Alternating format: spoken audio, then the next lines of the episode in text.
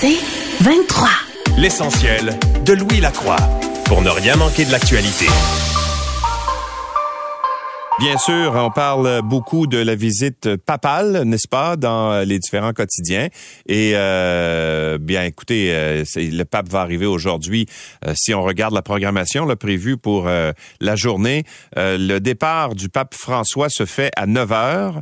ça, c'est l'heure d'Edmonton, donc ça veut dire 11 heures chez nous.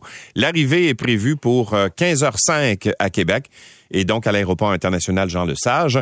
Et euh, par la suite, il y aura une visite avec les représentants de l'État, le discours, un discours public aussi du pape François. Ça, va se passer à la citadelle de, Québec. Donc, euh, c'est euh, c'est peut-être la, journée aujourd'hui d'accueil, si on veut. Et il y aura, euh, bien sûr, le lendemain, là, la messe qui va se dérouler à Sainte-Anne-de-Beaupré, qui sera retransmise en plusieurs endroits, sur les plaines d'Abraham notamment, mais ici à Montréal, dans les cinémas Goudzo. On aura l'occasion d'y revenir un peu plus tard.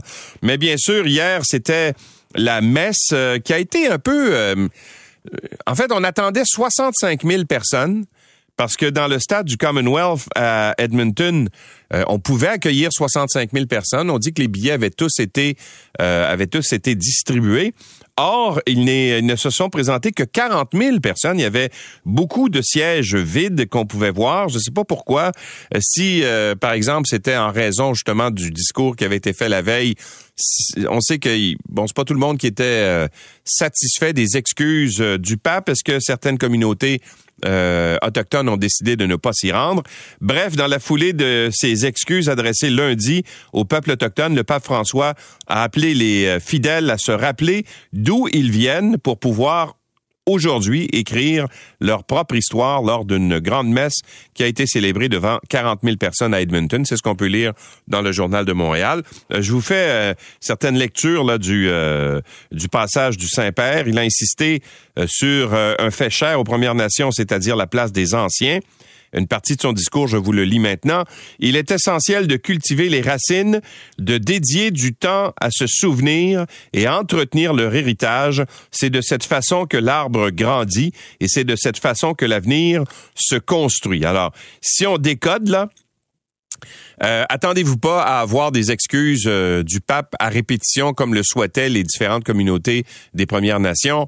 Euh, on a arraché le, le, diachylon, si je puis dire, avant-hier avec les excuses du pape. Puis là, je pense qu'on a décidé de ne plus vraiment aborder cette cette partie-là. D'ailleurs, ce qu'on disait, c'est que bon, on, on, veut se tourner vers la réconciliation, la guérison. Voilà. Alors c'est un peu le message qu'on essaie de lancer pour euh, essayer de comment dire euh, avoir un message qui est peut-être moins spectaculaire du pape François. C'est pas tout le monde qui est d'accord avec justement cette approche-là. on, on, sait qu'il y a des communautés, les cris entre autres, qui ont décidé eux autres de ne pas participer justement à cette euh, rencontre avec euh, le pape François, la communauté crie qui se réunit dans le nord du Québec ensemble pour vivre ça de façon euh, communautaire, si on veut, et non pas aller échanger avec le, avec le pape. Et entre fierté et souffrance, euh, les marcheurs autochtones qui ont parcouru plus de 260 kilomètres depuis le lac Saint-Jean en soutien aux survivants des pensionnats ont été accueillis avec euh, beaucoup d'émotion à Wendake hier. C'est ce qu'on lit dans le journal La Presse. Et on cite notamment Thérèse Télèche-Bégin, qui est âgée de 72 ans, qui est une victime des pensionnats, qui, elle, dit, je l'ai fait pour les enfants disparus parce que moi, j'ai été pensionnaire. Elle a parcouru, imaginez, à pied euh, la route euh, menant du pensionnat de Pointe-Bleue, euh, qu'elle a bien connu euh, parce que c'est là qu'elle était pensionnaire, jusqu'à Wendake, un périple de 260 kilomètres qu'elle a qualifié de marche de la guérison. Alors, bravo à ces gens-là. Ils étaient une quinzaine à avoir fait cette marche. Il y avait des jeunes, mais il y avait aussi des personnes euh, plus âgées. Alors, les 13 marcheurs ont été accueillis par une petite foule au centre de santé Marie-Paul Siwi Vincent à Wendake vers 19h hier. Alors, et, c'est intéressant la phrase de Stanley Volant euh, qu'on connaît, là, euh, chirurgien euh, Inou, qui est connu pour avoir notamment parcouru une bonne partie du Québec à pied dans une espèce de, démarche de, de guérison. Alors il a dit, plutôt que de se mettre en boule, ils se sont mis en marche comme nos ancêtres l'ont toujours fait. Alors, je trouve que c'est une belle phrase. Ça résume bien, justement, comment... Euh, justement, il faut, comment les communautés autochtones essaient justement de se relever de ces drames qu'ils ont connus au, fil du temps. Alors, puis il y a d'autres témoignages également là qui sont qui sont qui sont dans ce qui sont livrés dans le journal La Presse matin. Et là, sur les pensionnats, L'Assemblée des Premières Nations, euh, pour la, visite, la visite papale au Québec, estime qu'il aura fallu qu'il aurait fallu visiter un pensionnat au Québec. Mais le problème, c'est qu'ils sont situés très, très au nord. Là, euh, évidemment, euh, ils sont pas aussi près que ne l'étaient justement les, les, communautés en Alberta, où c'est là où il y en avait le plus d'ailleurs de, de, de, de, communautés là-bas. Mais au stade Commonwealth, c'était facile d'accueillir les gens parce que c'était bien sûr dans la ville d'Edmonton. Et là, ben ça risque d'être un petit peu plus compliqué à la basilique Sainte-Anne de Beaupré parce que évidemment la basilique ne contient que 2000 personnes, 1400 dans la nef et 600 au sous-sol. Alors ça doit être une grande euh, église, ben c'est pas euh, c'est quand même pas le stade là, on, s'entend. Alors ça risque d'être plus compliqué pour avoir accès. Et là, tu sais, je vous disais tout à l'heure que le message est en train de changer, la teneur du, message, change et cette déclaration euh, hier du cardinal Cyprien Lacroix le, dit. L'Alberta est la province où il y a eu le plus de pensionnats et le plus de souffrance, a-t-il dit. Euh, et c'est normal qu'on commence là. On reconnaît les souffrances. Quand on arrive au Québec, le berceau de la foi catholique, on est ailleurs. Une fois qu'on a euh, établi la vérité, il faut la réconciliation. On a donc pensé que les commémorations sur les plaines d'Abraham seraient sous les signes de l'espoir. Alors, euh, voyez, là, quand je vous dis que c'est terminé les excuses, là, attendez-vous pas à, d'autres excuses, il n'y en aura pas. Euh, et on va essayer de d'amener ça vers un autre message peut-être plus positif pour l'Église catholique.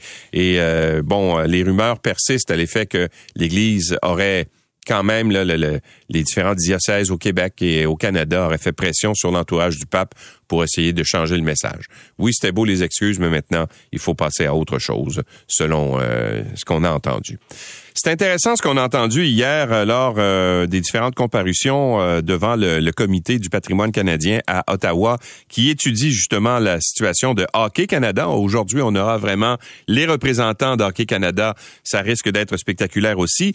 Mais hier, il y a un témoignage qui a retenu l'attention, celui de Danielle Robitaille, qui est l'avocate qui avait été mandatée par Hockey Canada pour faire cette fameuse enquête sur les événements survenus en 2018. Or, ce qu'on a appris durant son témoignage, c'est, il y a un excellent résumé dans le journal euh, Le Devoir ce matin, c'est que seuls 10 des 19 joueurs qui étaient présents à ce tournoi de hockey Canada en 2018 où serait survenu ce viol collectif ont accepté de participer à l'enquête indépendante qui a été commandée par l'organisme.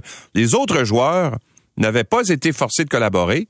Donc, il suffisait pour eux de dire, ben moi, je veux pas euh, vous parler et euh, finalement, il y avait aucun recours. Et là, ce qu'elle dit, euh, cette avocate, elle dit, nous avons conclu que les joueurs qui n'ont pas parlé à l'enquête ne devaient pas être euh, interviewés tant que la victime n'aura pas été rencontrée. Le problème, c'est que l'avocate en question, Danielle Robitaille, qui est associée à Inane Hutchison, euh, et embauché pour mener l'enquête indépendante sur les événements en 2018.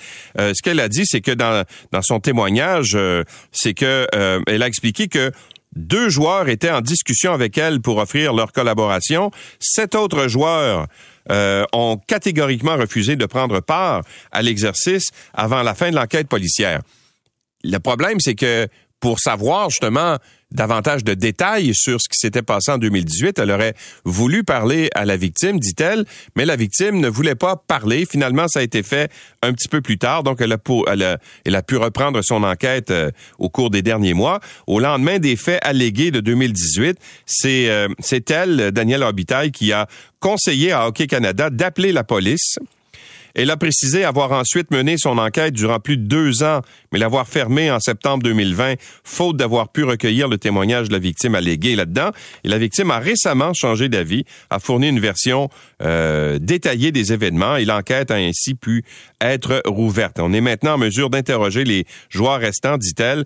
Euh, son mandat est aussi de déterminer si des problèmes systémiques existent à Hockey Canada, mais le, reste des informations qu'on aurait aimé avoir. D'ailleurs, les questions lui ont été posées à Mme Robitaille, mais elle s'est réfugiée derrière le secret professionnel pour ne pas en dévoiler euh, la teneur. Alors, ça se poursuit aujourd'hui. J'ai hâte d'entendre justement les gens d'Hockey euh, Canada. Ce qu'on a appris aussi, c'est que euh, le, ministère, en fait, des sports avait été informé de ce qui s'est passé, de cette allégation d'agression sexuelle en 2018, mais on n'avait pas transmis l'information au ministre qui était euh, à cette époque, euh, qui officiait à cette époque. Alors, bref, euh, c'est une histoire qui continue de susciter certaines interrogations. On aura peut-être davantage de réponses aujourd'hui. Sur la fonderie Horn, hier, je vous apprenais que la cible qui avait été faite par la fonderie dans sa demande de renouvellement de permis auprès du ministère de l'Environnement, c'était 60 nanogrammes par mètre cube. Euh, c'est les émissions d'arsenic là que proposait la fonderie Horn, Glencore en fait, qui est propriétaire de la fonderie Horn. C'est 20 fois supérieur à la norme québécoise qui est de 3 nanogrammes. Or, euh, le gouvernement Legault a refusé de cette cible-là en disant c'est pas suffisant, retournez faire vos devoirs. Et hier, euh, le, en fait, le, le, le, porte-parole, le responsable des communications du premier ministre, euh, euh a dit que bon on pourrait, si on n'arrivait pas à réduire ces, ces normes-là, qu'on n'excluait pas la possibilité de fermer l'usine. Bon, je pense pas qu'on va aller jusque-là, là, ça me surprendrait beaucoup. Mais euh, la fonderie a déposé une demande de renouvellement euh, ministériel, c'était le 20 mai dernier. Là, ce que dit la fonderie, c'est que non, non, non, mais le 60, c'était un maximum, puis on va essayer de faire mieux que ça, de, de faire en bas de ça. Et là, ce qu'on apprend, c'est que le gouvernement Legault pourrait tenir une consultation publique sur le prochain permis de polluer de la fonderie Horn. De quelle façon on pourrait justement tenir cette consultation-là. Ce n'est pas euh, dévoilé. Euh, en fait, on l'a pas dit. Euh, l'attaché de presse du ministre Charette là-dedans a dit oui, on va faire une consultation publique, mais on n'a pas dit au journal La Presse de quelle façon allait se tenir cette consultation-là. Bref, euh, on a, j'ai reçu les documents hier d'ailleurs là de la demande euh, euh, d'accès à l'information qui avait été formulée par la presse. J'ai reçu les documents. C'est extrêmement compliqué. Là, je vais vous dire une chose, mais sur un document de 62 pages, je pense, il y a 14 pages qui sont caviardées sur tout le document pour, dit-on, des raisons de, de protection, de concurrence en fait et de, de, de alors c'est il n'y a pas grand-chose qu'on peut en tirer, mais on posera des questions un peu plus tard dans cette émission à la mairesse suppléante euh, de Rouen-Noranda, savoir si ça satisfait justement leur, euh, leur demande de faire une consultation euh, publique. Article intéressant dans le journal Le Devoir ce matin. Si vous êtes promené dans le centre-ville sur la rue, notamment la rue Sainte-Catherine, vous allez vous rendre compte que quand vous passez devant certains commerces, il y a une espèce de courant d'air froid qui sort du commerce parce qu'on laisse les portes carrément ouvertes, même en pleine période de canicule, à 30 degrés, 31 degrés. Les portes des commerces, bien souvent, sont béantes. Et là, tu passes là, puis tu sens justement l'air climatisé qui sort euh, du commerce en question.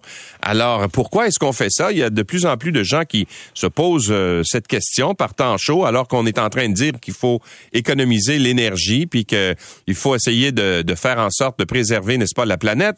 Eh bien, à Montréal, par temps chaud, de nombreuses boutiques qui ont pignon sur rue laissent les portes ouvertes. Et ce qu'on dit, c'est que dans les commerces, on dit, ouais, mais si on ferme la porte, l'achalandage diminue. Alors, plusieurs pense que euh, si on, ne, laisse pas les portes ouvertes, ils vont avoir moins de chiffres d'affaires. C'est pas le cas de tout le monde. Là, il y a d'autres magasins où on pense le contraire, mais quand même, euh, il y a des certains organismes qui se posent cette question, savoir si c'est si on devrait pas réglementer comme le font euh, certains pays justement pour limiter ça. dans certaines villes, par exemple en France, la ville de Paris, les commerces risquent depuis quelques jours une amende s'ils laissent leurs portes ouvertes tout en étant climatisé. Pourquoi? Ben parce que la mairesse de Paris, Anne euh, Hidalgo, a qualifié cette pratique d'aberrante dans le contexte actuel d'urgence climatique et de crise de l'énergie. Il faut comprendre que là-bas, en France, il fait encore plus chaud qu'ici à Paris la semaine dernière, il faisait 40 degrés, c'est très chaud. Alors évidemment, il y a tout le contexte euh, entourant l'utilisation de l'énergie euh, en Europe, euh, bien souvent qui est produite avec du gaz naturel dans dans des des usines finalement qui fabriquent de l'électricité là. Alors donc est-ce que la réalité est pas la même, mais on comprend que sur le plan écologique, c'est pas l'idée du siècle que de laisser les portes ouvertes à 40 degrés et tout en climatisant l'intérieur. On comprend que c'est un peu c'est un peu étrange. Alors c'est utile pour la planète, bien sûr, mais c'est aussi, utile euh, pour pouvoir euh, passer l'hiver et se passer du gaz russe dans les années qui viennent, selon euh, ce qu'a dit le ministre français qui est responsable de ce dossier-là. Alors, est-ce qu'on ne devrait pas faire la même chose chez nous? Il y a plusieurs personnes qui commencent à le penser, à savoir qu'on devrait peut-être réglementer tout ça pour essayer de préserver l'énergie. On comprend qu'ici, là, on a de l'énergie verte là qui vient d'Hydro-Québec qui est produite avec de l'hydroélectricité. C'est pas la même situation sur le plan énergétique, mais quand même, euh, c'est peut-être euh, aussi une façon euh, qu'on pourrait économiser. C'est 5 de l'électricité qui est utilisée pour climatiser. C'est pas beaucoup, mais quand même, dans une situation où on veut vendre de l'électricité aux États-Unis, peut-être que ce serait une bonne idée de commencer à essayer de l'économiser. Et euh, tiens, euh, parlons aussi de, de, de, cette pandémie de COVID-19 qui continue de, de, de susciter certains questionnements. Vous savez que On a longtemps soupçonné des laboratoires chinois d'avoir été à l'origine euh, de ce virus-là qui aurait échappé, notamment dans la ville de Wuhan en Chine. Et on pointait bien, bien souvent des laboratoires qui auraient laissé échapper le virus, qui se serait répandu dans la population. Mais là, il y a deux études qui ont été publiées hier dans la très sérieuse et prestigieuse revue Science, qui conclut que la pandémie de COVID-19 a commencé sur un marché public de la ville de Wuhan en Chine la première étude est une analyse euh, géographique qui montre que les premiers cas qui ont été détectés là-bas en décembre 2019 se concentrent autour du marché, donc ça viendrait de là. Et la deuxième étude analyse euh, le génome du euh, virus des premiers cas et montre qu'il est très peu probable en fait que le virus ait largement circulé chez les humains avant novembre 2019. Donc ce que ça démontre, c'est qu'à peu près tous les cas qui ont été répertoriés provenaient du marché public ou étaient autour du marché public.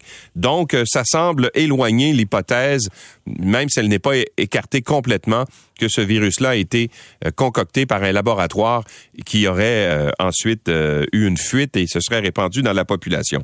Alors, donc, la première étude a quand même analysé là 155 cas qui ont été identifiés dès décembre 2019. Alors, c'est une étude qui est quand même assez sérieuse. Elle est publiée dans la, revue Science. Mais les auteurs de cette étude-là ne sont pas capables d'écarter complètement à 100% l'hypothèse que ça provienne d'un laboratoire. L'essentiel de Louis Lacroix pour ne rien manquer de l'actualité.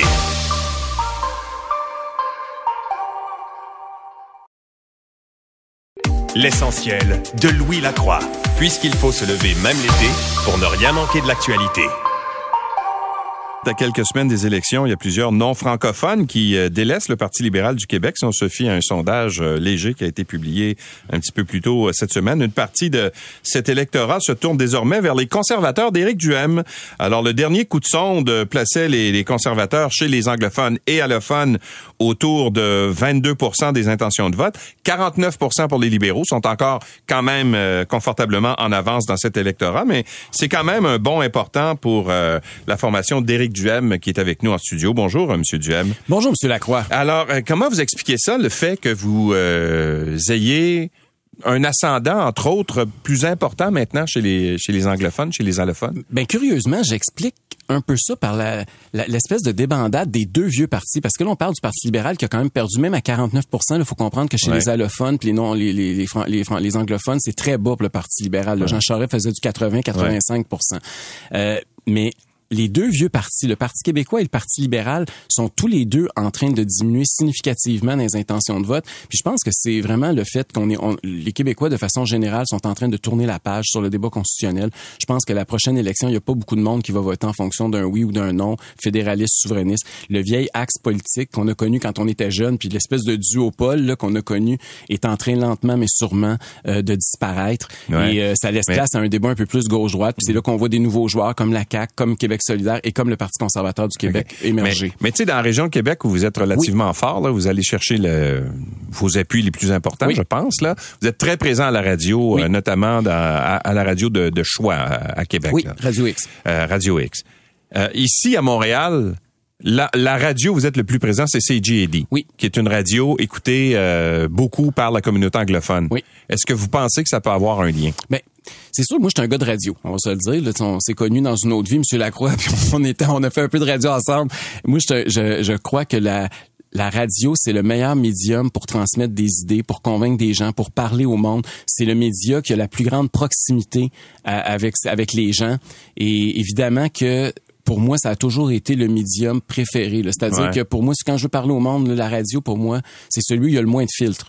Et, euh, et, donc, euh, est-ce que ça a un impact? Je, ça dépend du message, encore une fois. Là. Si le message, les gens n'en veulent pas, c'est sûr que radio, mm. pas radio, ça changera rien. Mais, quand les gens, il y a un appétit, c'est sûr que la radio est un atout. Mais vous leur dites quoi, communauté anglophone? Mais je leur dis d'abord que c'est, c'est fini le temps d'être otage du Parti libéral. Les anglophones, c'est pas normal qu'une communauté, pendant un siècle, vote toujours pour le même parti sans se poser de questions, peu importe les enjeux. Euh, une vraie démocratie, c'est quand il y a de la compétition puis il y a de la concurrence. Pour la ouais, mais sur le plan politique, là, vous leur dites quoi? Sur les politiques du gouvernement Je leur dis que d'abord le gouvernement de la CAC euh, ne veut pas leur parler. Hein. François Legault a même refusé un débat en anglais pour la prochaine campagne électorale. Il dit qu'il n'y a pas le temps de leur parler. Il y avait le temps il y a quatre ans, mais aujourd'hui il n'y a plus le temps. Deuxièmement, le Parti libéral les a trahis. Faut pas oublier ça avec le projet de loi 96. Ils ont changé de, de, de leur fusil d'épaule trois fois plutôt qu'une euh, là-dessus. Puis la troisième affaire que je leur dis, c'est que le Parti libéral a fait un virage très à gauche. Hein. C'est devenu une espèce de Québec solidaire, fédéraliste. Et euh, c'est pas tous les anglophones qui sont nécessairement à gauche. Là, il y a une option de centre droit. Ils connaissent le Parti conservateur parce que au fédéral, évidemment, on a un, on, a un cousin. Fait qu'ils sont déjà habitués. Fait que c'est un, nouveau. Euh, pour mhm. eux, c'est une, une, chance historique de plus être otage du Parti libéral. C'est un peu ça le message. Mais sur la loi 96, vous feriez quoi avec ça, vous? Ben écoutez, moi j'ai été contre. J'ai été le premier parti politique contre la loi 96. Puis la raison, c'est que d'abord, il y a 38 articles de la Charte des droits et libertés qui ne sont pas euh, qui ne sont pas soumis à la loi, c'est-à-dire qu'ils peuvent ils peuvent outrepasser puis les gens peuvent pas en appeler devant les tribunaux même si on viole leurs droits et libertés. Après deux ans à et demi, la, la, clause euh, dérogatoire. Après deux ans et demi où les Québécois nos droits civiques, nos libertés individuelles ont été bafouées comme jamais dans notre histoire. Je pense que le temps est malvenu de se soustraire à la charte et c'est pour ça que depuis le début, on est totalement contre cette, cette législation-là. Puis d'autre part... Mais, ça trouve écho dans la communauté francophone pourtant, puis c'est là que vous faites le plein de vote normalement, là, chez les Franco. Quand vous regardez, par exemple, François Legault, là, il, score là, dans les régions euh, en ce moment, un peu partout, là où la, loi 96 trouve des adeptes et où la loi 21 aussi trouve des adeptes. Mais la loi 21, moi, j'ai toujours été favorable, je le suis encore, mais la loi 96, c'est une autre paire de manches. C'est ça ce que vous le dites aux allophones, que vous êtes d'accord avec la loi 21? J'explique pourquoi je suis en faveur de la loi 21. C'est la loi sur la laïcité de l'État, là, pour ceux qui le savent pas. Moi, j'ai toujours pensé que l'État doit être laïque, doit offrir des services de façon neutre à tous les citoyens.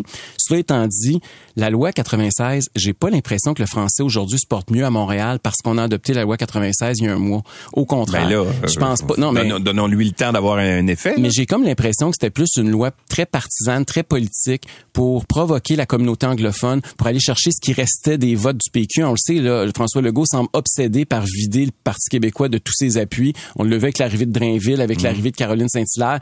Euh, il est obsédé par faire un PQ 2.0 de la CAQ et euh, j'ai l'impression que c'était plus ça qui le motivait que le contenu.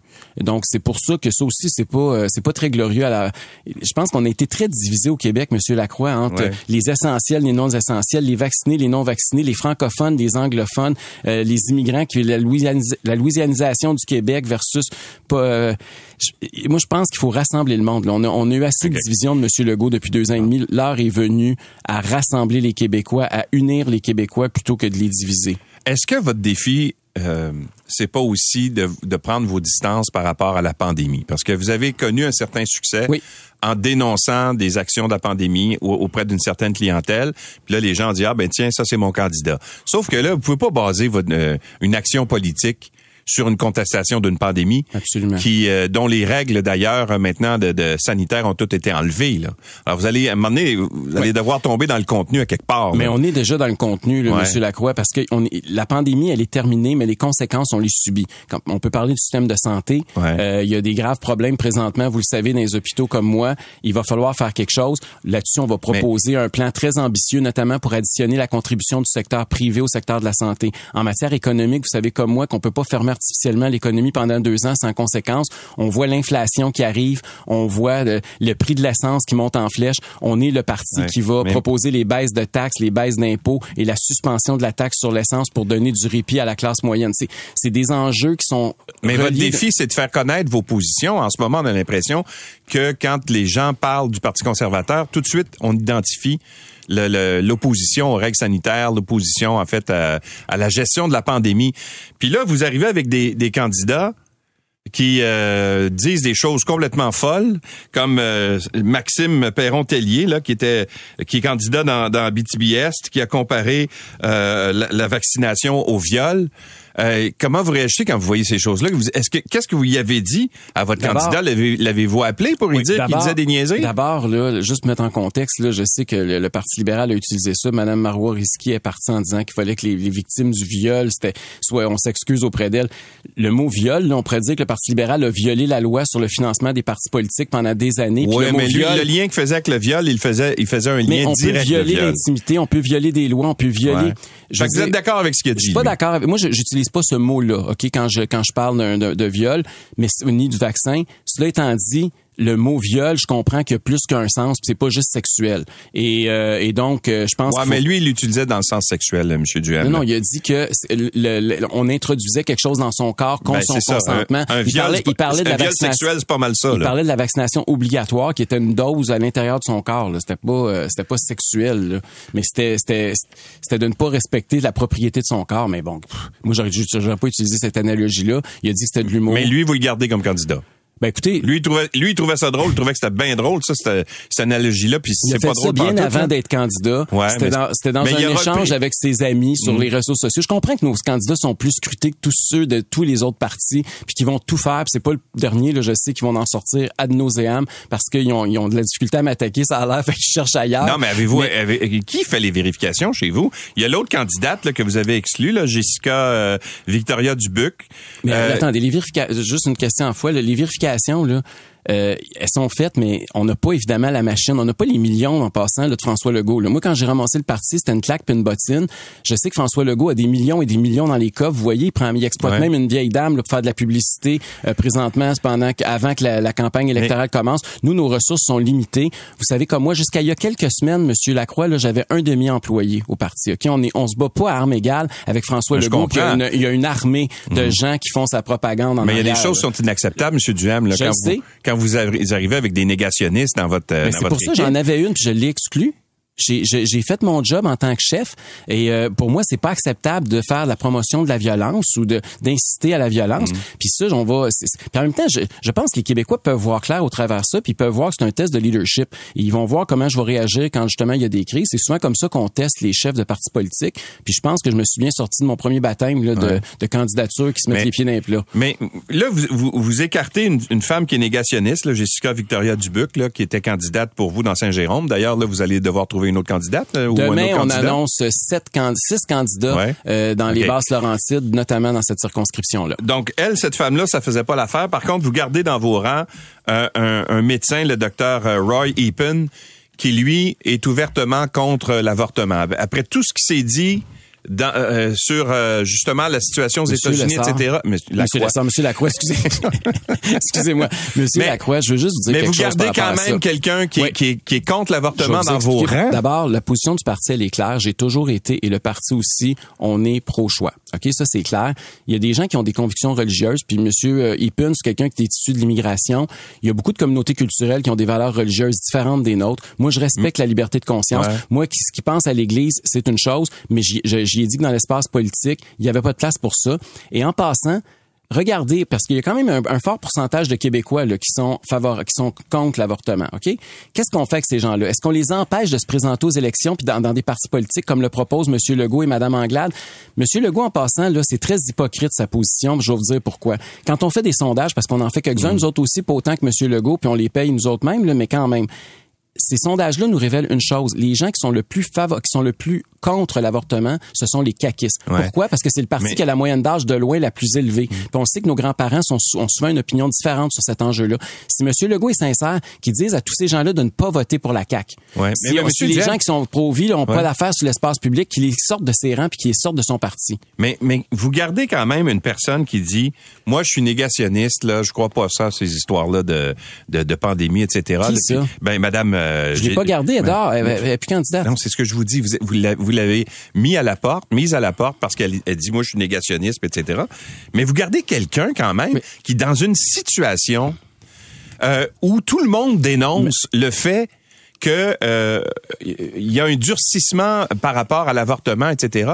On craint que ça arrive au Québec, puis vous gardez quand même ce candidat-là dans vos rangs. ça, c'est acceptable. Je veux juste vous dire que la candidate, il y avait aussi une incitation à violence que j'avais pas appréciée. C'est un autre élément. Oui. Euh, cela étant dit, moi, les convictions religieuses des gens, je respecte ça. Je suis quelqu'un qui a toujours été favorable à la liberté religieuse, la liberté de conscience. Mais cela étant dit, dans le parti, il n'y a pas de place pour ces débats-là, puis il n'y aura aucun enjeu qui va avancer là-dessus. Vous savez que je suis le premier chef ouvertement gay d'un parti conservateur de l'histoire du Canada, que ce soit provincial ou fédéral. Je ne suis pas et je n'ai jamais été un conservateur social. Et le parti que je dirige ne le sera pas non plus. Donc ça, je pense que c'est très clair dans la tête de tout le monde. Puis je veux dire, vouloir dire que quelqu'un... J'aimerais bien ça de savoir, puis j'en le sais, là, il y a des députés de la CAQ qui ont financé des cliniques euh, anti-avortement. Vous savez ça. Et ça, oh, c'est des erreurs qu'ils ont faites. Non, non, c'est pas des erreurs. C'est qu'on leur a tapé ses doigts, puis là, le premier ministre leur a dit, dites, dites pas ce que vous pensez. Moi, j'aime mieux des députés, j'aime mieux le savoir. J'aime mieux qu'un député me le dise, qu'il y a des convictions religieuses, puis qu'on on, s'explique que sur l'espace public, il y aura pas de débat là-dessus, que de jouer aux hypocrites encore Est-ce que vous empêcheriez un député, par exemple, de déposer une motion à l'Assemblée nationale? Ça, ça vous, vous êtes prêt à, à, comment dire, à museler un député chez vous? C'est pas le museler, c'est dire, regarde, c'est tes convictions personnelles, puis ils vont rester chez vous. Mais là, y a, pour nous, dans le parti, il n'y a pas de place pour ça. C'est la discussion que j'avais eue avec M. Ipun, avant même, avec le docteur Ipun, avant même qu'il annonce sa candidature. Et vous avez combien de candidats sur 125 de choisis en ce On moment? On est à peu près à 80 parce que j'en ça change à tous les jours. J'en ai annoncé hier à Tedford Mines. Demain, j'en annonce 6 dans les basses Laurentides puis un à Huntington. Donc, euh, ça monte à tous les jours, là, mais on est à peu près, euh, puis on en annonce comme ça encore euh, pendant deux, trois semaines. Il nous rend, mais, mais pour vrai, il nous en manque peut-être une dizaine de, de circonscriptions où on n'a pas encore identifié des candidats. Dans quel secteur? Ou... Ben, Pourquoi est-ce que c'est parce que c'est plus difficile d'en trouver dans certaines régions? Non, c'est pas, c'est pas, c'est pas concentré régionalement. C'est juste parce que des fois, il y a, au niveau local, il y a un candidat, puis ça a pas marché, où le candidat a changé d'idée, où il y, a, toutes sortes de, vous savez, comme c'est 125 personnes, c'est compliqué. Puis comme je vous dis, on n'a pas une organisation euh, historiquement aussi euh, développée que les autres. Donc, euh, il y a toutes sortes de petites embûches, mais 10, c'est quand même rien là, par rapport à sur 125. Là, je pense que c'est gérable. On va être correct. Puis il reste encore quand même un peu plus d'un mois avant le déclenchement de la campagne électorale. Donc, on va avoir le temps d'ici là de, de combler les vides. Monsieur Duhem, merci d'être passé chez nous. Ça a été un plaisir, M. Lacroix, merci. Éric Duhem est chef du Parti conservateur du Québec. L'essentiel de Louis Lacroix, puisqu'il faut se lever même l'été pour ne rien manquer de l'actualité. Eh bien, le pape François va quitter Edmonton euh, vers 11 heures ce matin pour se diriger vers Québec où il va entamer la portion euh, québécoise de, de sa visite, euh, de son pèlerinage. Alors, bien sûr, il va être accueilli par de nombreux dignitaires. Monseigneur Christian Lépine est archevêque, archevêque pardon, de Montréal. Il est avec nous. Bonjour, Monseigneur Lépine. Bonjour, Monsieur Lacroix. Alors, allez-vous être présent à Québec pour accueillir le pape François? Euh, je vais être sur je vais l'être indirectement dans le sens que je vais être avec les gens sur les plaines d'Abraham à suivre le tout à l'écran.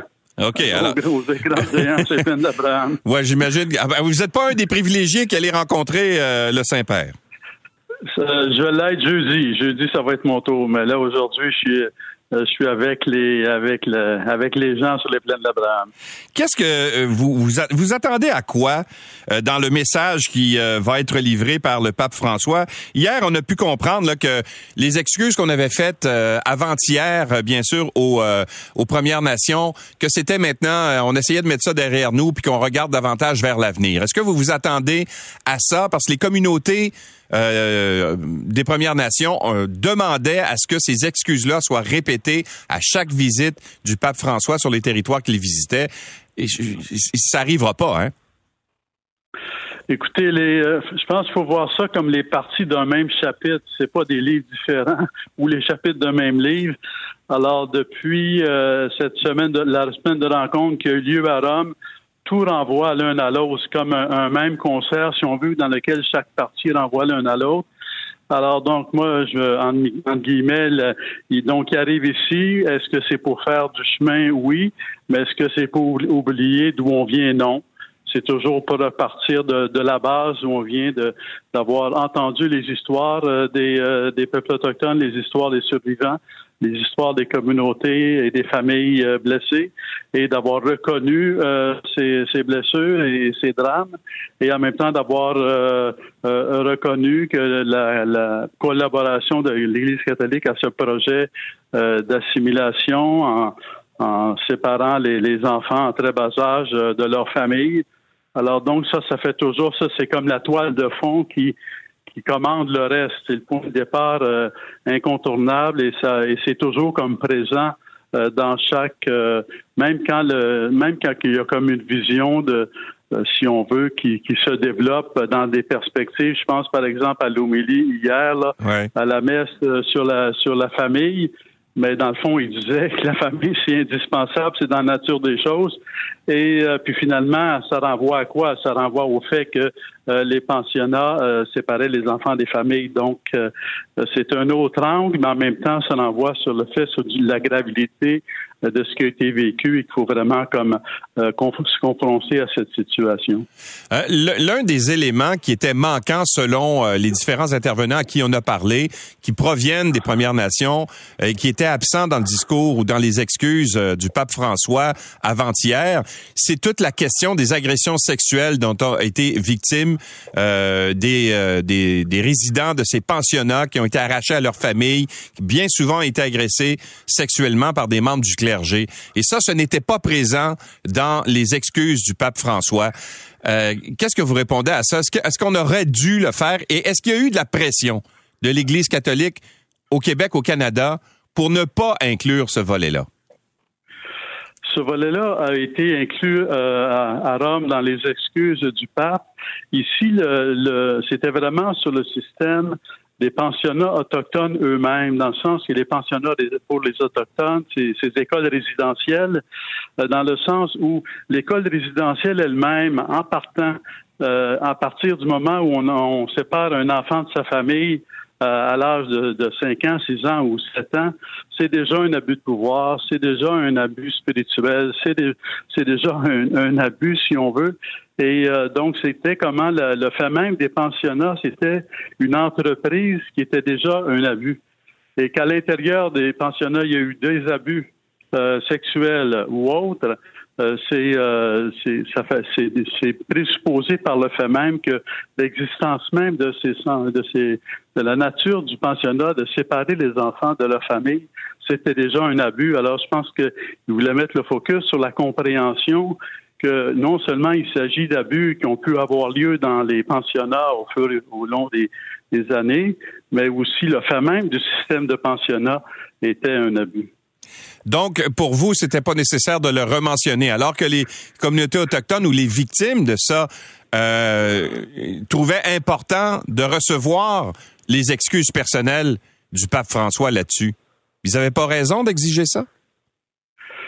Euh, comme la, je sais pas ici de défendre un ou l'autre. Je pense que mm-hmm. lorsqu'ils expriment cette soif-là, ils ont, c'est une soif très légitime et c'est un besoin très légitime parce que ce qu'ils avaient exprimé aussi, c'est que les, excuses soient exprimées en terre locale. Et dans ce sens-là, les excuses qui ont été exprimées à Rome avaient besoin d'être renouvelées en terre locale et ça fait partie de, de la démarche. Mais euh, encore une fois, l'objectif ici, c'était, euh, euh, je, de ce que je comprends là, c'était de mettre l'accent sur le fait même que le, le système même de pensionnat par lui-même était abusif. Puis à l'intérieur des, des, pensionnats, il y a eu des abus sexuels.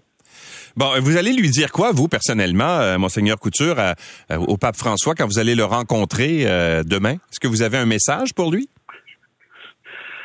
Le, le, message, en guillemets, euh, euh, spontanément, c'est que je suis reconnaissant que la démarche qu'il a fait, je suis reconnaissant qu'il ait entendu l'appel euh, qui venait des appels à l'action de la Commission Vérité et Réconciliation.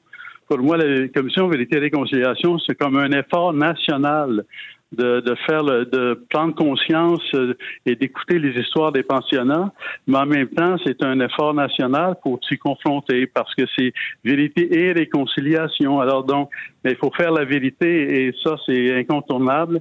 Et je suis reconnaissant qu'il est qu'il soit venu euh, sur cette terre, euh, en terre canadienne, en terre où les, les, dans les pensionnats où les où les abus ont eu lieu et pour pouvoir euh, vraiment, parce que c'est incontournable, c'est le point de départ indispensable. Bon, je vais vous amener sur euh, un, plan euh, carrément terre à terre, Monsieur euh, Monseigneur Lépine, sur les, les fameuses retransmissions de la messe qu'on va présenter demain à la basilique Sainte-Anne. Ça va être ça va être présenté dans quelques 140 salles, si je ne m'abuse là, des, des cinémas Guzzo. Mais là, il semble y avoir une confusion. Est-ce qu'il va y avoir une communion ou pas à la suite de cette de cette présentation là dans les salles? Écoutez, à, la base, ça demeure une aventure euh, et, dans le sens qu'il n'y a personne qui peut dire d'avance combien de personnes vont y aller. Alors, il y, a, il, y a, il y a comme une dizaine de complexes et combien de salles serviront, peut-être une. Ça va dépendre des personnes qui vont se présenter.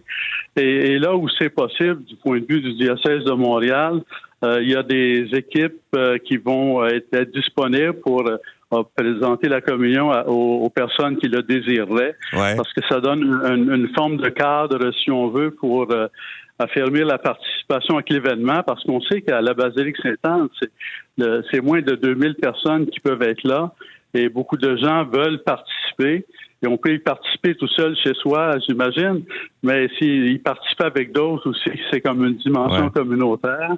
Et la, et la dimension de, euh, d'offrir la communion pour les personnes qui le désirent, c'est une façon de, de relever l'événement puis d'en faire vraiment une participation spirituelle et non seulement visuelle.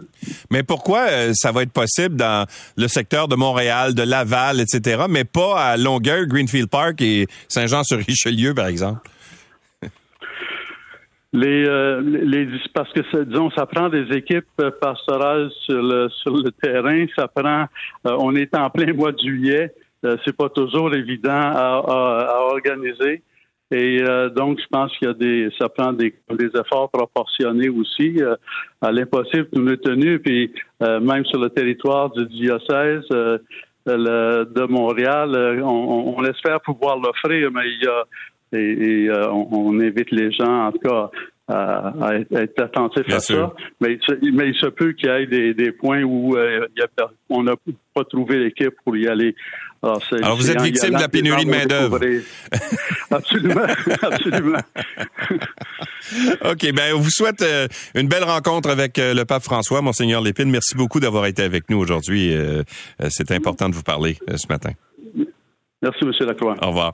Monseigneur Christian Lépine est archevêque de Montréal. L'essentiel de Louis Lacroix pour ne rien manquer de l'actualité.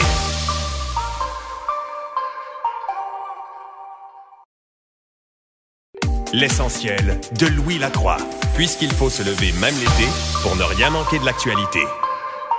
On va maintenant se tourner vers Rouen-Noranda. On apprenait, euh, je vous apprenais hier en fait que la demande qui avait été faite par euh, la fonderie euh, de Horn euh, à Rouen-Noranda, c'était de pouvoir émettre jusqu'à 60 nanogrammes d'arsenic par mètre cube dans le, secteur là-bas. Là, c'est ça la norme qui est demandée dans le renouvellement de, de permis. Alors, semble-t-il que du côté du ministère de l'Environnement, on a dit ben non, c'est pas assez, il faut descendre en bas de ça, puis on les a renvoyés faire leur devoir. ce qu'on apprend ce matin dans le journal La Presse, c'est qu'il va y avoir une forme de consultation publique sur justement cette cible-là. Euh, pour en parler, Samuel Ramsey-Houl est mairesse suppléante à Rouen-Noranda. Bonjour, Madame euh, Ramsey-Houl. Bonjour. Alors, d'abord, est-ce que vous saviez, vous, que la, que la, la, demande de la fonderie Horn, c'était 60 nanogrammes? Non, on l'a su assez dernièrement là, euh, que la demande qui avait été faite au mois de mai, c'était 60 nanogrammes on, a su au même moment que, justement la fonderie était déjà à plancher sur euh, sur un autre euh, un autre projet pour revenir au ministère plus rapidement. Bon, Madame Dallaire avait dit que ce qui était acceptable c'était 3 nanogrammes, puis la cible c'était ça. Est-ce que vous, mm. vous maintenez que c'est ça encore? Vous demandez ça à la ville? Oui, la, position euh, de la ville, c'est vraiment d'aller euh, viser les normes, euh, les normes québécoises en fait, là, pour tous les métaux, pas seulement pour l'arsenic, mais oui pour toutes les, pour tous les métaux de viser les, les, mêmes normes que les mêmes normes que partout au Québec. Alors, il va se passer quoi si jamais on n'est pas capable de présenter une cible de 3 nanogrammes? parce que là, ils sont ils sont retournés à leur devoir, là, Glencore. Alors, s'ils n'arrivent pas avec la cible demandée, la norme québécoise, vous allez faire quoi? Ben c'est sûr qu'il va falloir se pencher là-dessus lorsque Glencore va avoir présenté leur plan d'action. Euh, euh, il y a peut-être euh, entre tout ça des choses qui sont acceptables, mais je pense que ça va être les consultations du ministère qui ont annoncé ce matin, les consultations de la santé publique qui vont nous permettre de, savoir si c'est acceptable ou pas, selon les impacts sur la santé, entre autres, et l'environnement. Et ça va se dérouler comment, ces consultations-là? Est-ce qu'on est-ce qu'on vous a demandé votre avis? Euh, non, pour le moment, on, l'a appris aussi ce matin. Là, euh, ça nous a été transmis comme information ce matin euh, en même temps que tout le monde. c'est sûrement pas une mauvaise nouvelle en soi. Là, les consultations, c'est sûr que nous, on le voit beaucoup ici. La, population est très très préoccupée. ça va être intéressant que le ministère puisse entendre ces préoccupations-là aussi. ça va dépendre, c'est sûr, de la forme que ça va prendre. Là, c'est pas encore très clair pour nous. Euh, fait qu'on va attendre un peu plus de détails là, dans les prochains jours, j'imagine. Et ça va être des consultations de la santé publique, c'est ce que vous comprenez, vous? Euh, non, du ministère de l'Environnement, ce que je comprends. Du ministère de l'Environnement. Donc, il va, qui va faire une consultation, donc, euh, comme on peut faire, par exemple, recevoir la population, puis présenter des mémoires. Et puis, si, si jamais c'était le cas, est-ce que vous allez présenter un mémoire vous-même à la ville? Euh, la question s'est pas encore posée, étant donné que la nouvelle est sortie ce matin, là, mais euh, clairement qu'on va faire partie des, discussions puis euh, qu'on va être présent aux consultations. S'il y a des dépôts de mémoire, ce qu'on ne sait pas à l'heure actuelle, c'est sûrement que la ville se prêtera au, travail de mémoire aussi, là, mais on n'a aucune idée pour le moment, là, donc je je peux pas me prononcer là-dessus. Il y a aussi des, des, des consultations, en tout cas ou du moins des séances d'information qui sont prévues par la santé publique là, en parallèle au courant par la fin de l'été ou, cet automne. Ça va se passer où ça? Ça va se passer dans la ville pour les citoyens. On va euh, on va faire quoi? C'est des séances d'information ou des, des, des, séances de consultation? Euh, ça reste à clarifier par la santé publique. Je pense que c'est plus des séances d'information suite aux analyses qui vont être faites cet été. Là, eux, euh, eux veulent aller rencontrer la population par, par, ben, après avoir recueilli les données là, pour euh, présenter les données, je pense que c'est plus forme d'information que de consultation. Euh, puis oui, ça va être fait localement, là, de ce que je comprends, par la santé publique euh, régionale. Pour ce qui est du ministère de l'Environnement, pour les consultations du ministère de l'Environnement, là, aucune idée encore. Bon, Madame Ramséoul, hier, des porte-paroles du premier ministre ont laissé entendre que si jamais on n'était pas capable de descendre suffisamment euh, chez Glencore là, pour atteindre des, des niveaux qui soient euh, acceptables, qu'on n'était pas fermé à l'idée de carrément mettre la clé dans la porte de la fonderie. Euh, est-ce que ça, c'est un scénario qui, qui fait peur à, à, la ville? Est-ce que vous craignez justement qu'on n'arrive pas à s'entendre puis qu'on doive fermer l'usine? Ben, je pense que dans la situation actuelle, euh, les, tous les scénarios font peur.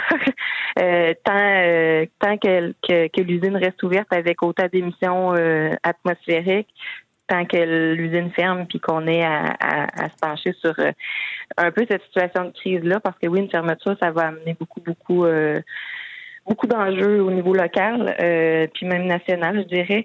fait que je pense que toutes les situations sont sont dans la balance puis font, font un peu peur présentement. Donc, vous craignez une fermeture éventuelle parce que c'est 150 travailleurs chez vous, hein? Euh, oui, ben, euh, je dirais pas qu'on craint une fermeture, là, non. Euh, on est, on est, on est prêt à tous les scénarios. On veut surtout être accompagné par le gouvernement dans ce, dans, ce dossier-là qui est, très très majeur pour nous euh, à Rwanda, puis même pour la région complète. On vit déjà des, des, conséquences de, de ce dossier-là. Donc, oui, on, ne craint pas, là, on, vit avec, euh, avec cette situation-là présentement. Là. Puis on se prépare à tous les scénarios. Merci beaucoup, Madame Ramsey-Houl, d'avoir été avec nous. merci. Merci à vous. Au revoir. Samuel Ramsey-Houl est mairesse suppléante de Rouen-Noranda. L'essentiel de Louis Lacroix, puisqu'il faut se lever même l'été pour ne rien manquer de l'actualité.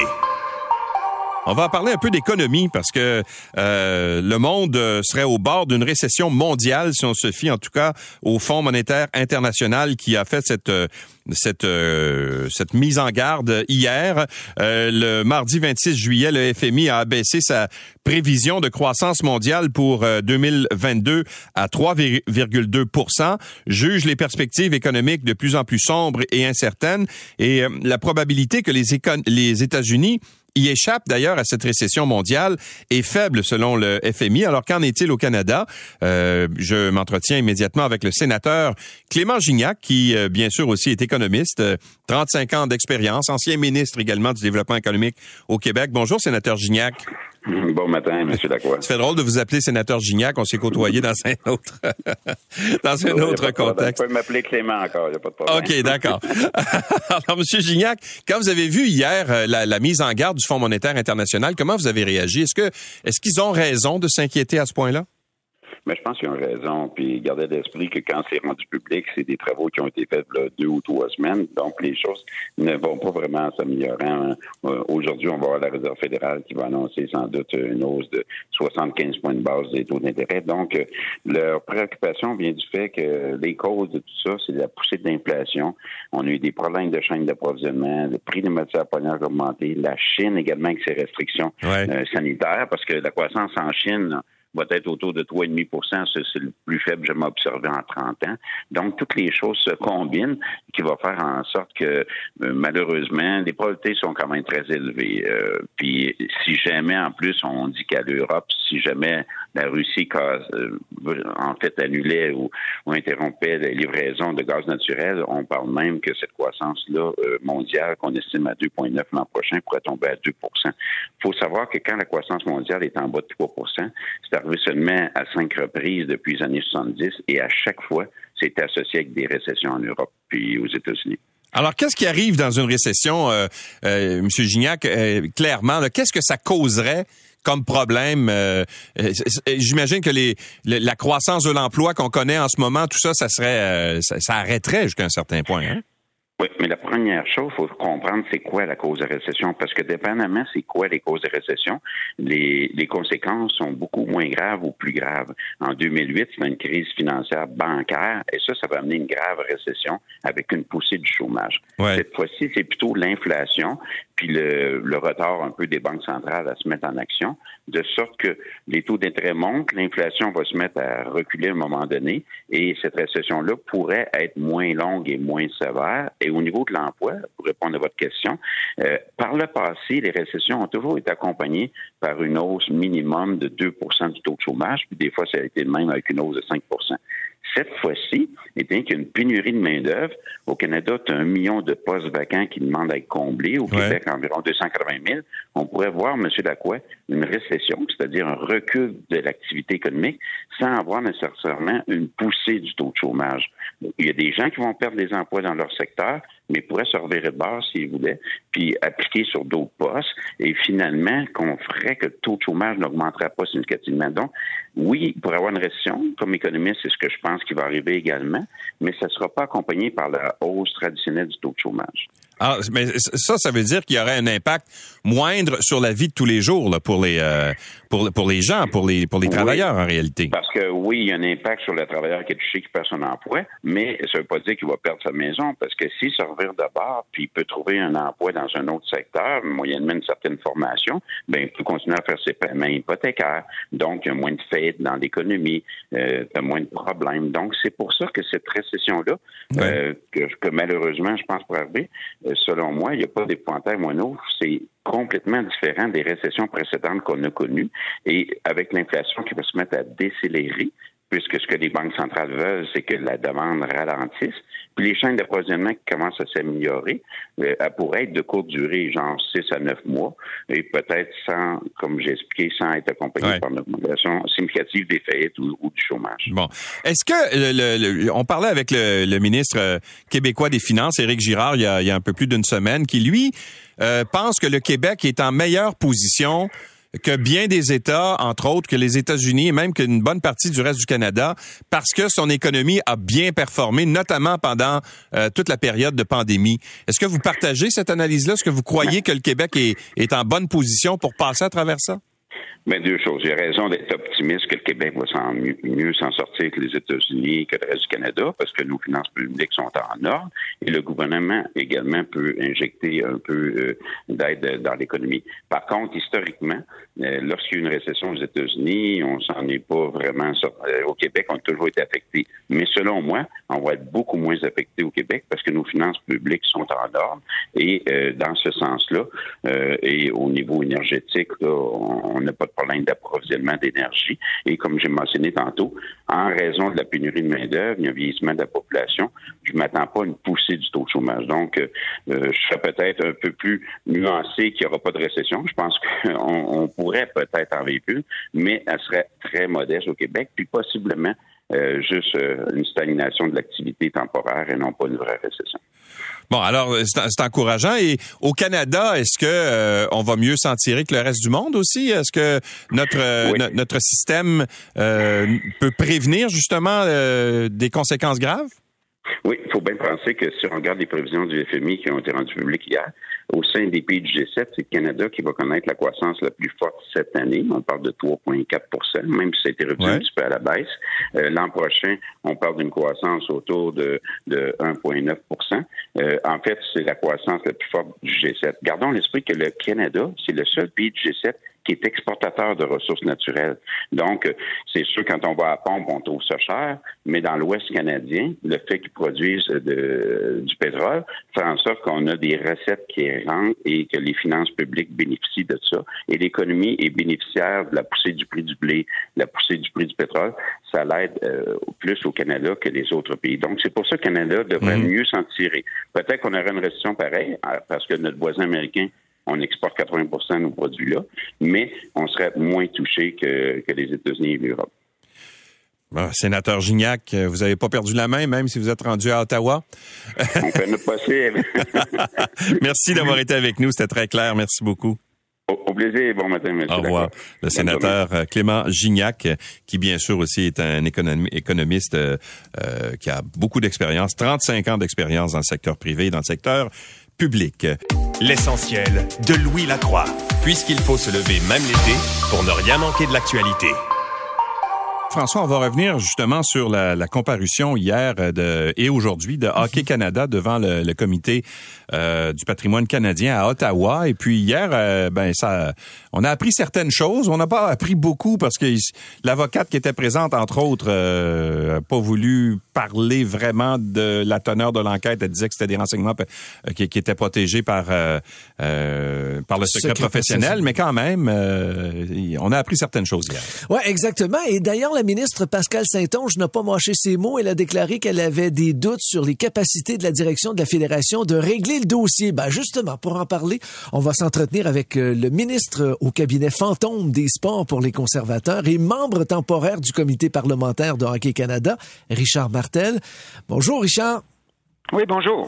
Richard, c'est inquiétant parce que plus on pose de questions, plus on gratte, plus on découvre que c'est vraiment pas rose cette histoire-là. Oui, c'est inquiétant, puis c'est préoccupant. Hein. Je parlais avec quelqu'un hier. Où est-ce que c'est préoccupant? C'est que Hockey Canada euh, repêche les meilleurs joueurs pour leur équipe. Les meilleurs joueurs de chaque équipe, où 90% sont des capitaines. Alors, lorsqu'on choisit des capitaines dans nos équipes, c'est des gens qui sont responsables, qui sont très disciplinés, puis qui ont énormément de leadership. Puis là, on s'aperçoit qu'il y a des joueurs d'équipe Canada Junior qui agissent de cette façon, en tout cas jusqu'à maintenant. Alors ça, c'est préoccupant. Puis aussi, c'est euh, l'imputabilité, là, qu'on il n'y a pas de mesure disciplinaire après euh, quoi que ce soit, ou lorsqu'on entend parler d'allégations d'agression sexuelle. Hier, qu'est-ce qui nous a frappé? C'est Sport Canada, eh hein, qui doit se rapporter à la ministre. Sport Canada savait ça depuis 2018. Ils ont fait aucun suivi avec Hockey Canada. Puis en plus de ça, ils l'ont pas dit à la ministre. Alors la ministre l'a su deux jours avant que ça s'étale au grand jour par TSM. Moi, je vais vous dire une affaire. C'est certain, je suis un ancien coach. Tout le monde serait dehors, là. Qui m'ont pas informé qui m'ont pas informé depuis qu'ils savent depuis 2018, puis qui n'ont pas fait de suivi. Parce que Sport Canada, ils ont dit qu'à chaque année, ils ont un rapport de chaque organisation, puis c'est comme ça, mais ils vont pas plus loin. Mais s'ils ont été déjà avisés qu'il y avait des allégations d'agression sexuelle, à mon avis, tu fais un suivi avant de donner ton financement, puis si tout est correct, faut que tu t'en occupes. Moi, c'est ce que je vois comme ça. Peut-être la ministre s'en serait occupée si elle était mise au courant. Alors, ils l'ont pas mis au courant. Mm. C'est grave, là. Mais Richard Martel, vous avez été coach longtemps dans le junior, euh, dans le junior majeur. Donc, il y a des joueurs qui ont joué pour vous, qui sont éventuellement rendus dans l'équipe Canada. C'est quoi l'encadrement qu'on offre à ces joueurs-là? Comment ça se fait? Parce que là, on parle des événements qui sont survenus en 2018. Il y en a également en 2003. En 2003, qui sont survenus à Halifax aussi. Euh, c'est quoi l'encadrement? Moi, écoutez bien, l'encadrement, c'est des questions que j'avais eues lorsque Tom Rainey puis les, les, les, les, gens étaient venus. Moi, j'avais des sérieux doutes. C'est comment ça se fait, l'encadrement. C'était d'abord c'était une soirée euh, à London. C'était pour euh, une fondation de, Hockey Canada. Il y avait il y avait je vous dirais une, célébration euh, ce soir-là. Comment comment je veux dire, tu représentes Hockey Canada, mais nous autres? Alors, l'encadrement, moi, j'ai jamais douté de l'encadrement de Hockey Canada avant que ces choses-là sortent. Nous autres, le joueur allait à Hockey Canada. Là. Hockey Canada, là, c'est la suprématie du hockey junior. tu leur faisais confiance. Les joueurs veulent aller jouer là à n'importe quel prix, même de ça que deux semaines avant qu'ils se présentent à l'équipe Canada Junior, souvent dans nos équipes respectives, ils donnent pas leur, rendement à 100% juste pour être certains qu'il n'arrive rien pour équipe Canada Junior représenter le Canada. C'est gros, là. Ensuite de ça, ils ont des meetings, ils ont ci, ils ont ça. mais justement, il n'y a, a, pas de surveillance. Ben, écoute, c'est là que c'est là qu'on se pose des questions, ce qui s'est passé. Comment ça se fait? Parce que Richard, quand tu coachais les Saguenayens, tu savais ce qui se passait dans ton équipe? Je savais ce qui se passait, bien sûr, je savais ce qui se passait. Puis, je veux dire, euh, c'était strict. C'était, à ce moment-là, la discipline était euh, prioritaire pour moi. En tout cas, il fallait qu'il aille à l'école. Euh, on avait des sessions sur les, les drogues. À ce moment-là, c'était les drogues, les substances, les les les, les, les amphétamines, puis toutes ces, ces, ces choses-là. Alors, on avait beaucoup de sessions sur ça. Ensuite de ça, ben, on avait aussi des professeurs suppléants. Tu sais, la Ligue junior majeure du Québec a amené beaucoup là, au hockey, a amené les les, testings de, dopage, ça, la Ligue majeure du Québec, l'a ça a été les premiers à le faire. Mais je vous le dis, là, moi, j'ai été, je suis dégoûté, je suis vraiment, vraiment préoccupé, je suis vraiment, je n'ai pas compris ça. Puis quand ils nous ont dit qu'il y a une à deux, il y a un à deux cas par année ben, depuis six ans, moi, j'étais bouleversé. Puis qu'on donne 3 dollars à chaque inscription pour le fonds d'indemnisation.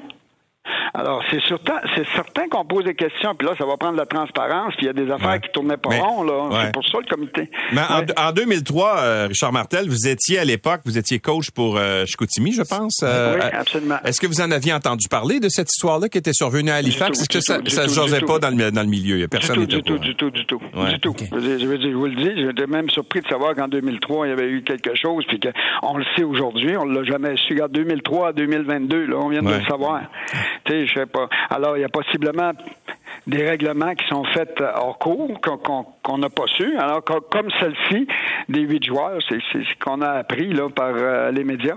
Alors, bien sûr que c'est préoccupant. C'est pour ça qu'on pose des questions. Alors, est-ce que les dirigeants, est-ce que les hauts mm. dirigeants sont en mesure de continuer leur nouveau plan d'action pour remédier aux allégations d'agression sexuelle? Ben, moi, j'en doute. C'est pour ça qu'aujourd'hui, on les a, puis il va y avoir des questions qui vont être posées.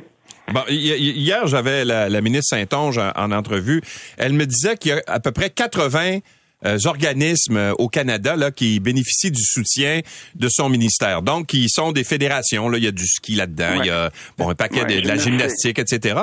Alors, comment est-ce qu'on peut être certain que dans ces 80 organismes-là, il n'y a pas d'autres euh, scandales semblables? Parce qu'il y en a eu en gymnastique, il y en a eu en ski. Il n'y en a pas juste au hockey. Il n'y en a pas juste au hockey, là.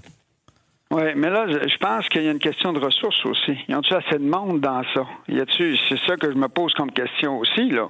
Y a-tu assez de gens qui, peuvent s'occuper, qui peuvent être à l'affût de ça? Pas, pas toujours, mais je vais pas dire, parce que chaque organisation donne un rapport une fois par année. Mais il reste que, en 2018, Hockey Canada a soulevé ce cas-là. Mais moi, ce que, puis, puis je veux dire, c'est pas, euh, c'est pas des enquêteurs non plus, c'est pas au Canada, si on s'entend bien là-dessus, mais c'est les suivis qui doivent être faits quand que le drapeau rouge est là. Alors, c'est moi, je, quand je pense qu'il n'y a eu aucun suivi puis que personne n'a été informé de ça, même le bureau du premier ministre était au courant. Je ne sais pas si le premier ministre était au courant, mais son bureau était au courant. La ministre des Sports l'était pas. C'est là, là, qui, qui, qui, c'est là qu'on peut pas dire est-ce que Mme Saint-Onge aurait, aurait, intervenu, aurait fait quelque chose en amont, mais elle savait pas. Alors, je veux pas, tu sais, alors, être bonne foi, la ministre, la ministre présentement, Pascal Saint-Onge, est de bonne foi. Je pense qu'elle veut vraiment euh, réparer les choses, elle veut vraiment améliorer les choses. Mais là, quand on s'aperçoit des, tu sais, la culture doit changer, on le sait. Ça fait combien d'années qu'on parle de culture, mais qu'est-ce qui a été fait dans la culture? Qu'est-ce qui change? Est-ce que M. Euh, Monsieur Trudeau, le premier ministre, a donné un mandat clair à Mme Saint-Onge aussi. Euh, apparemment que oui, mais on ne le sait pas trop, parce qu'il a donné un mandat clair à la ministre de la Défense nationale aussi pour les, allégations d'agression sexuelle dans l'armée. Il a donné un, mandat clair à la nouvelle ministre de la Défense nationale. Est-ce qu'il a donné un ministre clair à Mme Saint-Onge? J'en doute. Alors, on va suivre ça avec beaucoup d'attention. Merci beaucoup, Richard Martel, d'avoir été avec nous. Merci, Richard. Merci, bonne journée. Il est député conservateur de Chicoutimi. Il est euh, critique euh, dans le cabinet fantôme pour les sports chez les conservateurs. L'essentiel de Louis Lacroix. Merci d'avoir été avec nous. On se donne rendez-vous demain. C'est 23.